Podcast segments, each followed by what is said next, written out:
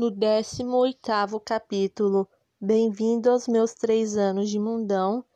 Eu quero destacar um assunto muito sério que ela nos relata aqui, que é a bulimia. Mas afinal, o que é a bulimia?